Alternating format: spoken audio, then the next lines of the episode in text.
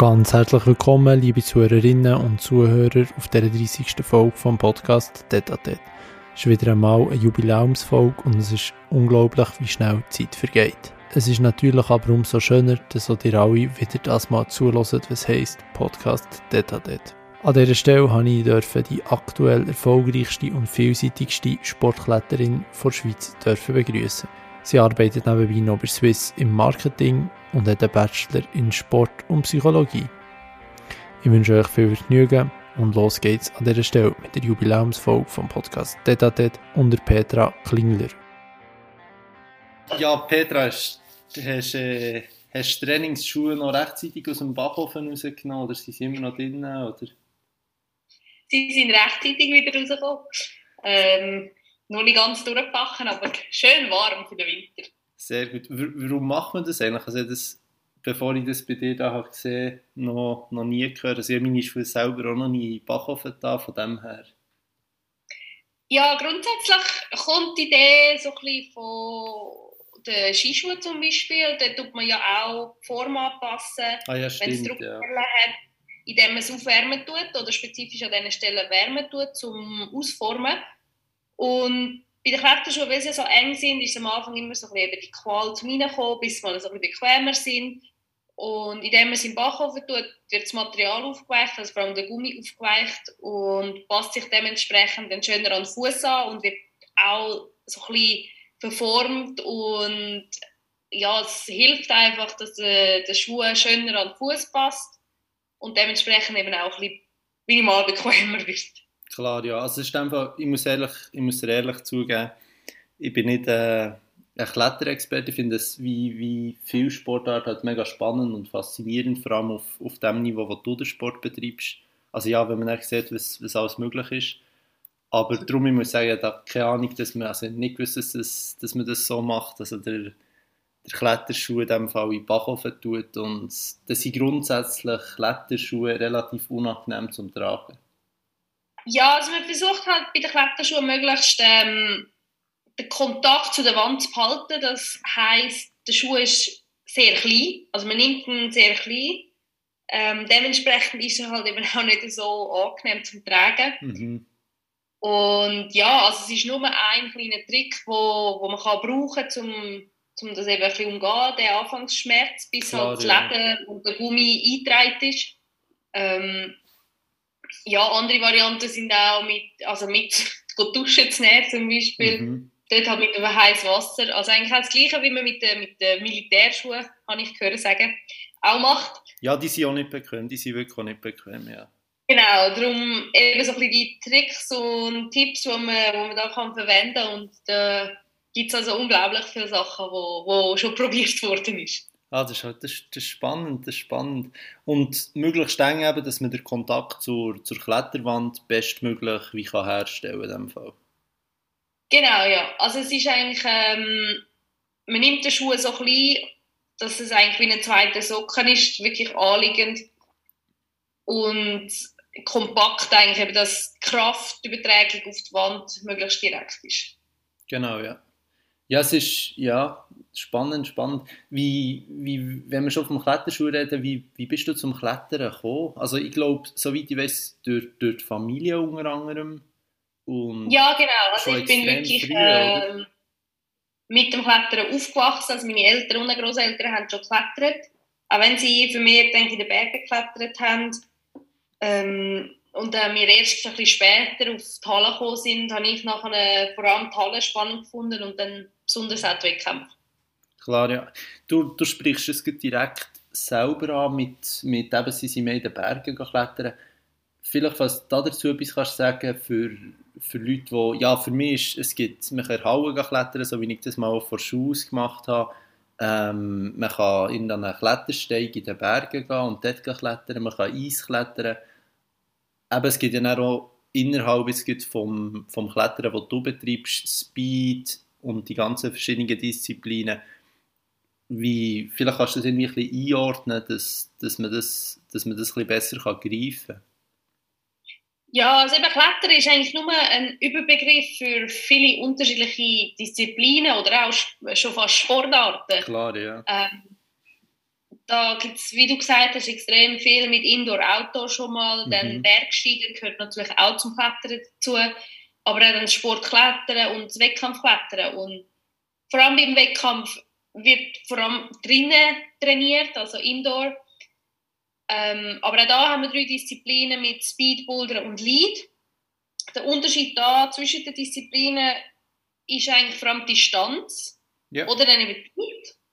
Also beim Bouldern und dem Leadklettern oder Routenklettern geht es eigentlich nicht um die Zeit, sondern wer möglichst hoch raufkommt. Also sind dann so schwierige Routen oder Passagen, dass man in den meisten Fällen eigentlich nicht raufkommt und dann eigentlich klettert, bis man geht.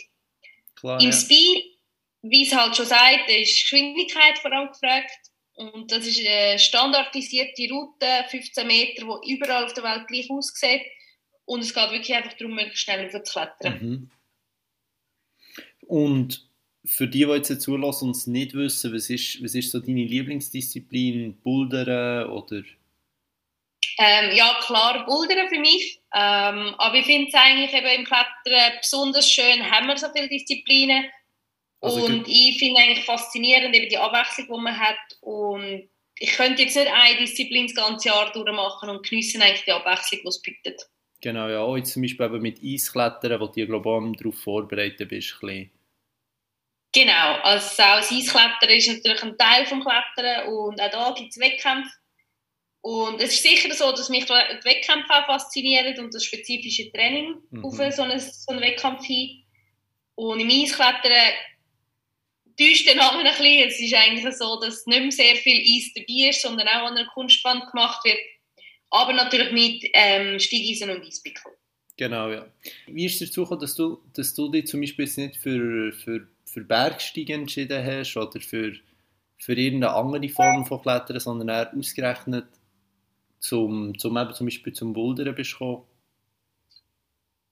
Ähm, das ist eigentlich noch schwierig zu sagen, weil ja, ich bin irgendwie einfach reingewachsen, reingekommen, eine Entscheidung hat zu der nächsten geführt, aber ich glaube, es ist schon vor allem der Aspekt, dass es halt einfach zugänglich war, ich das mit Kolleginnen in der Kletterhalle machen mhm. und dann eben die Faszination für die Wettkämpfe. Also ich bin ein Wettkampftyp, ich bin oder bin schon immer fasziniert von am Tag X abzuliefern. Ja. Und ich glaube, diese Aspekte haben schon früher haben mich motiviert und schlussendlich ist es keine spezifische Entscheidung gewesen, sondern wie es halt noch viel im Leben ist, das eine gibt es andere und plötzlich ist man dort, wo man ist. Klar, ja. Wäre für dich auch mal eine andere Sportart in, in Frage gekommen? Oder ist, ist nie, ähm, nie irgendetwas anderes gegeben? Zum Beispiel, ja, du hast ja mit dem Flugzeug, zum Beispiel Pilotin. Ja, also es ist sicher so, dass ähm, ich habe auch andere Sportarten gemacht. Ich habe, bin lang geritten und das ist eigentlich immer so ein bisschen ähm, zuoberst auf meiner Liste gestanden. Ich wollte immer Konkurs reiten und dort eine Karriere insofern machen. Ist dann einfach ein bisschen schwieriger gewesen und ja, sind mir die ein oder andere Hürden den Weg gelegt worden. Respektive habe ich wie keine nähere oder hm, greifbare Ziel gehabt. Mhm. Dort ich hätte wirklich längere Zeit müssen warten für die nächsten Schritte und das ist halt im Kindesalter extrem schwierig. So vier Jahre, das ist eine, ist eine unglaublich lange Zeit und darum Klar, ja. ist dann die Motivation so ein bisschen verloren gegangen oder eben die Umstände haben sich so ergeben, dass ich mehr geklettert habe und dort immer mehr eben den Freundeskreis auch gefunden habe. Dann habe ich noch voltigiert, dort das Gleiche. Irgendwann ist die Zeit halt einfach ein bisschen knapp geworden. Mhm. Ich habe auch Musik gemacht. Ähm, ja, Was hast du für Musik gemacht? Äh, ich habe Giga gespielt. Ja. Und dort äh, auch im Orchester mitgespielt. Aber eben irgendwann sind halt Konflikte aufgekommen mit Training und Orchesterprobe und sonst üben für Spielen und so, dass einfach nicht mehr alles neben der Schule und allem noch Platz hat. Ja. Und irgendwie hat mich einfach dann das Herz zum Klettern gebracht oder bin dort geblieben. Ähm, aber ich bin immer gern, also ich habe immer gern viele Sachen gemacht und ich glaube, die Faszination, die ist immer noch da für sehr vieles, also sowohl fürs Reiten wie auch fürs Gigenspielen. Nur ist einfach die Zeit ein bisschen limitiert. Ja, es ist, es ist natürlich immer also ich stelle es auch immer wieder fest, es ist natürlich schön auf der einen Seite, wenn man sich für so vieles kann begeistern kann, also eben wie du sagst, für Gigen spielen, Reiten, alles mögliche, aber auf der anderen Seite ist eben wirklich, wenn man ja, wenn man in einem Bereich möchte besser werden, ist es natürlich schwierig, alles Mögliche zu verfolgen bis zu einem gewissen Grad und dann wird es auch noch ein Zeitproblem. Das ist, ist nochmal ein limitierender Faktor. Das ist genau so, ja. Ja. Wie, wie schwierig ist es, wenn jetzt als, als Fußballer auf dem Niveau, wo du jetzt kletterst, ist es kein Problem, irgendwie den, den Lebensunterhalt zu finanzieren. Wie schwierig ist es, Sportart zu verfolgen, wo, wo das ein Problem darstellt?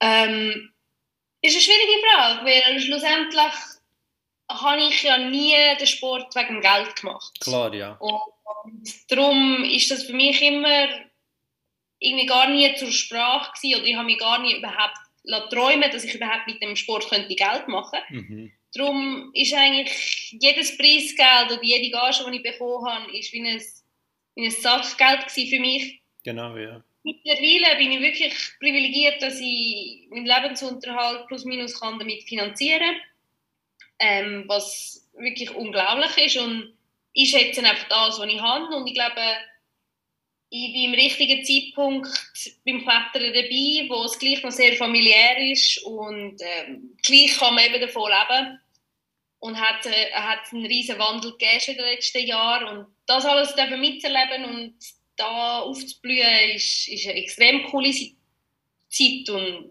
ja. Würdest du sagen, es ist halt, man muss noch fast, ich weiß gar nicht, das haben es noch nie überlegt, aber muss man eventuell die größere Leidenschaft für einen Sport haben, wenn man, wenn man nicht damit so enorm Geld verdienen kann, wie als klassischer Fußballspieler? Weil man, weil man ja die Barriere eigentlich auch noch muss. Ich meine, wenn ein Fußballspieler ja einfach damit das Geld verdient, kann er noch sagen, ja, ich mache es eigentlich nicht mega gerne, aber ich verdiene ja noch mein Geld damit.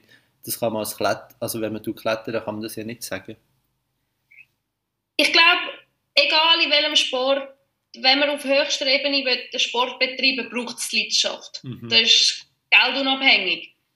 Ähm, ich sage, ihre Sportarten wie Klettern hat man halt andere Herausforderungen, andere Probleme, aber gleichzeitig hat man halt auch Vorzüge. Also eben, wir sind eine familiäre Sportart, man kennt sich unglaublich gut untereinander. Ich glaube, das zum Beispiel geht im Fußball extrem verloren. Mhm. Im Fußball, der ganze Medienrummel, ja, ich glaube, das sind auch nur, nicht nur schöne Geschichten, die man da sieht und hört. Und es ist als Athlet sicher auch nicht immer einfach zu handeln, wenn man immer von außen ja, äh, beurteilt wird und das haben wir jetzt im Klettern weniger. Da, da wird eigentlich über den Sport wirklich berichtet und das Schöne davon gezeigt und ja, ich glaube, so hat jeder Sport seine Vor- und Nachteile und man kann die wie nicht vergleichen. Klar, ja. Und, und jeder Sport ist, ist individuell, hat seine Vor- und Nachteile für sich. Genau, ja. Ja. Jetzt zum Klettern. Welche, welche Fähigkeiten sind zentral? Also, so wie ich es mitbekommen habe, Griffkraft. Ich glaube, wir arbeiten mehr aus dem Bein als aus dem Oberkörper. Ja, was, was ist da zentral? Ja, also sicher im Klettern sehr wichtig ist eine äh, ganz körperliche Fitness. Also man braucht wirklich mhm. alles. Ähm, es bringt nichts, in einem Bereich super stark zu sein. Also wenn du Oberkörper unglaublich stark bist, aber eben an der Fingerkraft mangelt, dann bringt dir die Kraft im Oberkörper gar nichts. Gleichzeitig, wenn du mehr mit dabei kannst arbeiten, kannst du den Oberkörper entlasten und dementsprechend auch besser funktionieren. Mhm. Um Bein und Oberkörper miteinander zu verbinden, braucht es den Rumpf, der extrem stark und sehr wichtig ist. Ähm, und gleichzeitig, man kann noch so viel Kraft haben, wenn man den Boulder oder die Route nicht checkt, kommt man auch nicht rauf. Also auch der Kopf ist extrem wichtig und Logik, also das Denken, das logische Denken, das ähm, taktische Denken. Darum würde ich sagen, es ist eine unglaublich komplexe Sportart, die sehr viele Fähigkeiten und Fertigkeiten voraussetzt. Ähm, und gleichwohl kann es jeder machen, weil es einfach so eine natürliche Fortbewegungsart ist, ähm, wo, wo schon in Kinderschuhen eigentlich einfach gemacht wird. Genau, aber es, kombiniert trotzdem so viele verschiedene Sachen eigentlich vom, vom Mensch, eben vom, vom logischen Denken über Kraft in den Fingern, über Grundfitness, über Ausdauer wahrscheinlich an einem bestimmten auch, was Genau, ja. selten in einer anderen Sportart vereinbart, würde ich mal sagen. Ja, so wie ich mal gelesen habe, ist es eine von diesen Sportarten, die am meisten unterschiedliche Muskulaturen anspricht. Ja. Und weil es eben noch so viele Disziplinen und Arten von Klettern gibt, ist ja extrem viel auch dem, dementsprechend gefragt. Also jemand, der in den Bergen unterwegs ist, muss noch ganz andere Fähigkeiten mitbringen als jemand, der in den Hallen unterwegs ist oder Indoor, Outdoor mit der ganzen Wetterlage. Also muss man auch gewisses Wissen mitbringen oder sich ähm, erlangen. Das sind alles Aspekte, die, die dazu zählen in meinen Augen. Klar, ja. Wie, wie sieht das sein Training aus? Also, ich meine, du musst ja die ganzen Aspekte vom Klettern eigentlich regelmäßig trainieren. Ich meine, wo, wie, wie teilst du das auf, dass das, dass das funktioniert? Also, ähm, auch das ist ähm, eine extrem schwierige Frage, weil man tut eigentlich immer ein bisschen periodisieren. Also das heisst, ähm, es gibt unterschiedliche Zyklen, wo auf unterschiedliche Sachen der Fokus gelegt ist. Grundsätzlich braucht es Krafttraining, Ganzkörperkrafttraining. Ja. Ähm, es braucht Training, viel Training an der Wand, viel einfach bewegen, viel Zeug machen, Meter machen. Und klar, Grundlagenausdauer gehört auch dazu, Beweglichkeit gehört dazu, Fingerkraft spezifisch wird auch trainiert. Ähm, ja, schlussendlich versucht man möglichst viel abzudecken, aber der Körper ist auch nur ähm, ja, ein Körper und der hat auch seine Limiten, darum muss man da immer wieder ein bisschen schauen, was braucht wo muss man wieder daran arbeiten, was sind meine Schwächen und Stärken, das anpassen, also da sind die Trainingspläne sind so unterschiedlich, wie die Athleten sind, also es äh, muss extrem individuell gestaltet werden, aber sicher ein Großteil ist äh, an der Wand selber klettern und versuchen schwierige Probleme zu lösen, Bewegungen zu lösen, und da zu lernen. Genau, und dann, gibt es manchmal auch irgendwie zwei, drei, zwei, drei Wochen Kraftblock, dann einen Monat irgendwie ein Block an der Wand und dann, oder ist es innerhalb der Woche? Also, oder wie sieht das? Also es wird eigentlich jede Woche alles gemacht. Ja. Aber es gibt natürlich Wochen, wo vielleicht mehr Wert auf Kraft gelegt wird und dann wieder Wochen, wo mehr ähm, auf Technik, Taktik äh, geleitet wird, je nachdem, eben auf was für Wettkämpfe dass man hier trainiert, wo man steht im Zyklus der Wettkämpfe. Mhm. Ähm, das ist ein extrem komplexes Gebilde und es ist nicht äh, sehr einfach, einfach so in kurzen Worten beschreiben. Ja, also die, die ganze Trainingsplan da in, in zwei Sätzen wiederzugeben, kann ich mir vorstellen, dass das, dass das nicht so einfach ist. Wie viel trainierst du irgendwie am Tag? Also du hast mir auch kurz im Jahr geschrieben, sechs, sieben Stunden oder auf wie viel kommst du da? Ähm, es ist auch sehr unterschiedlich, je nach Tag und je nach Trainingsart, aber im Schnitt in einer Woche sind es schon etwa 30 Stunden und davon ist meistens vielleicht ein Tag versuche ich ganz breit zu machen und sonst sind eigentlich zwei Einheiten am Tag drin, so Standard. An, an mehreren, mehreren Stunden? Ja, ähm, meistens schon drei Stunden. Ja, also ist einfach am Nachmittag nochmal eine und am Morgen schon eine. Genau, ja. ja. Ähm, wie, du schaffst ja noch bei, bei Swiss, wie ich, wie ich erst kürzlich erfahren habe. Wie, genau, ja. Wie, wie vereinbarst du das mit dem, mit dem sonstigen Alltag, also mit dem Training? Ich meine, du kannst ja, also das ist ja schwierig auch, dass du irgendwie regelmäßig kannst arbeiten oder Hast du immer einen fixen Tag, wo du, wo du dort schaffst oder wie machst du das? Ähm, auch das äh, ist sehr unterschiedlich, je nach Saison und ähm, wo man in der Saison steht. Aber ich habe natürlich den Vorteil, dass Swiss extrem flexibel ist und mir da entgegenkommt, dass ich eben so flexibel meine Trainings ums Arbeiten kann legen oder andersrum gesagt, das Arbeiten um meine Training herum kann legen. Ja versuche eigentlich eins bis zwei Tage fix zu arbeiten. Ähm, und ist natürlich jetzt mit Homeoffice für mich noch von Vorteil, weil ich auch viel die kann trainieren oder halt dann von unterwegs her kann arbeiten. Klar, ja. Ähm, mit einer, also ich habe jetzt eine 50% Stelle und ja, versuche einfach äh, Off-Season ein bisschen mehr zu arbeiten und während der Saison ein bisschen weniger zu arbeiten. Mhm. Und dass ich das da eigentlich auf meine Stunden komme. Und sich das, und sich das so ein bisschen ausgleicht.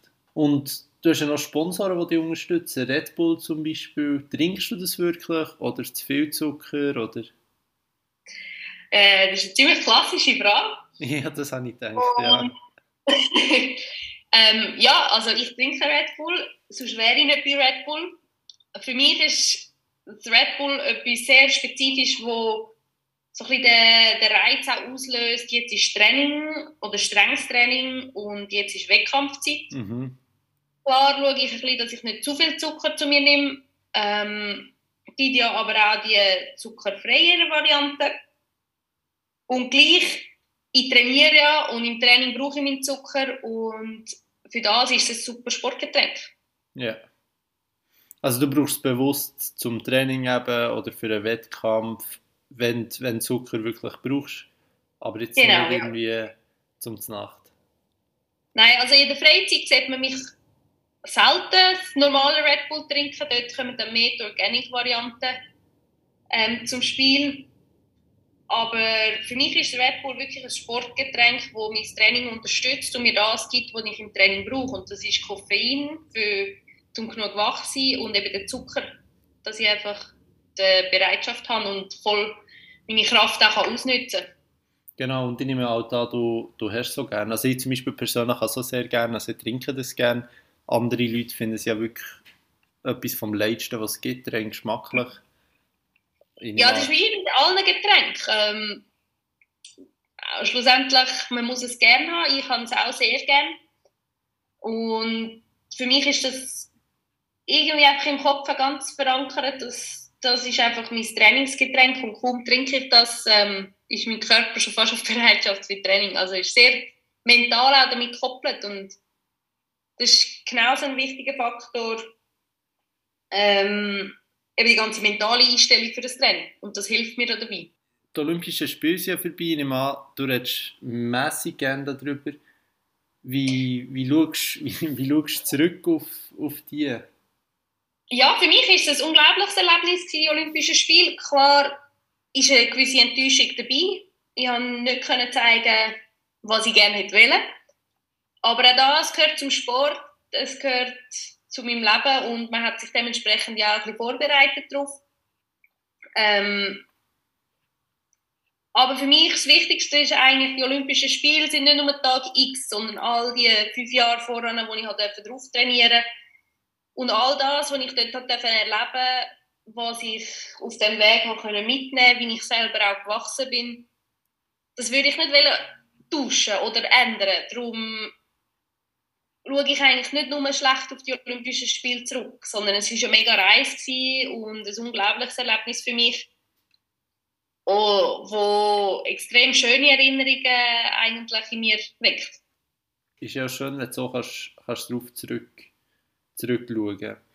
Du bist ja 2016 Weltmeisterin geworden.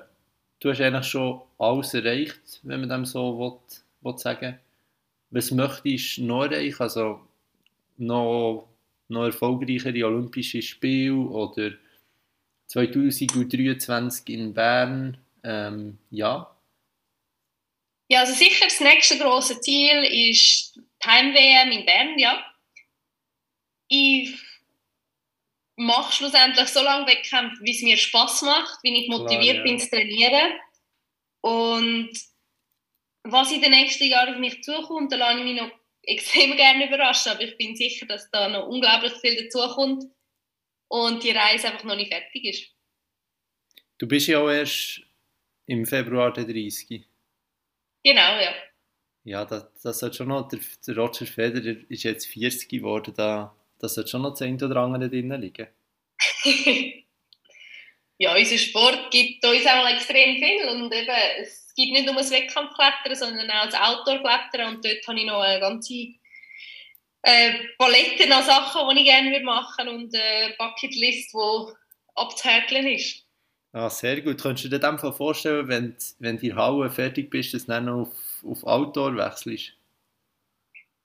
Ja, ich glaube, das ist nicht unbedingt das Wechseln. Ich meine, dus, also ich tue schon draussen klettern und ich mhm. habe einfach den Fokus momentan auf Indoor gelegt, auf Wettkämpfe. Und irgendwann habe ich schon das Gefühl, dass auch mal ein Zeitpunkt kommt, wo das Outdoor-Klettern einen größeren Fokus bekommt. Ja, ja klar.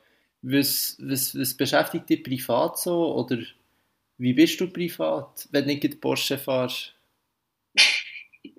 ähm, privat? Ich glaube, boah, es ist noch schwierig, sich selber dazu zu erklären. Ähm, ich koche extrem gerne. Also einen Großteil von meiner Freizeit äh, verbringe ich in der Küche. Nicht um nur Schuhe backen, nicht nur Schuhe backen, nein, auch sonstige Sachen backen.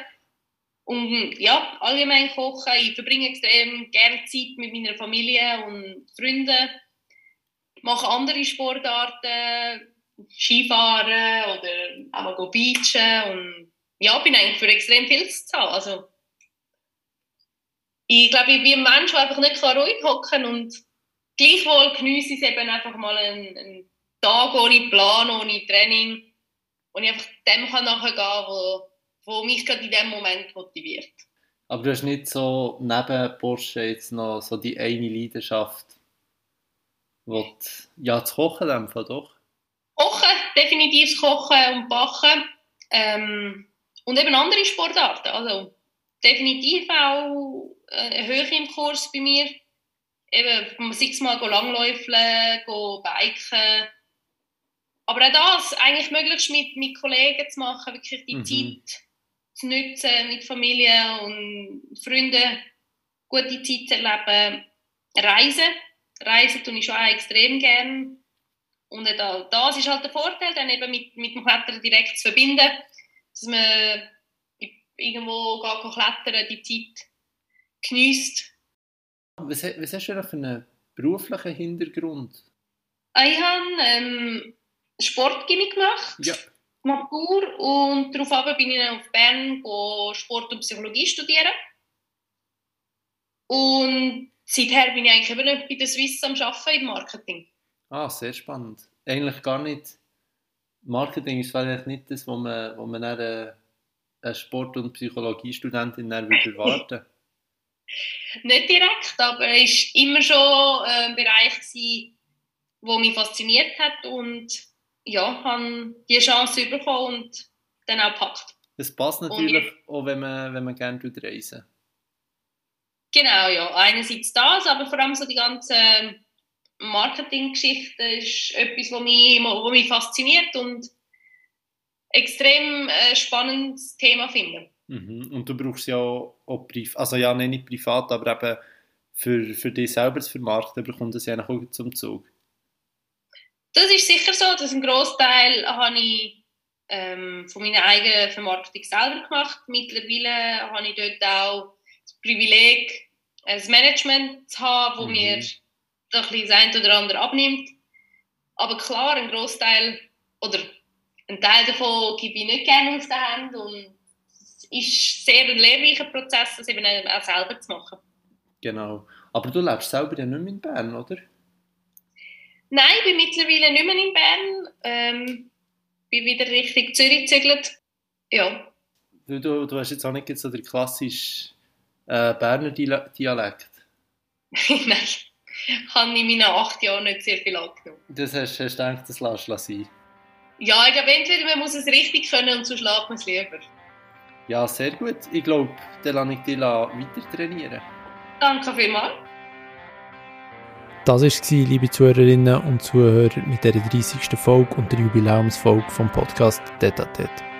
Hoffentlich habt ihr das eine oder andere können lernen mit der Petra Klingler und ihr und dann sicher den einen oder anderen Einblick habt ihr können bekommen im Bereich vom Klettern. Es hat mich gefreut, habt ihr euch jetzt wieder zugelassen, was heisst Podcast Detatet. Es würde mich natürlich freuen, wenn ihr das, nächste Mal wieder macht. An dieser Stelle wünsche ich gute Adventszeit, genießt es, macht es gut, ciao zusammen und bis zum nächsten Mal, was ihr heisst Podcast Detatet.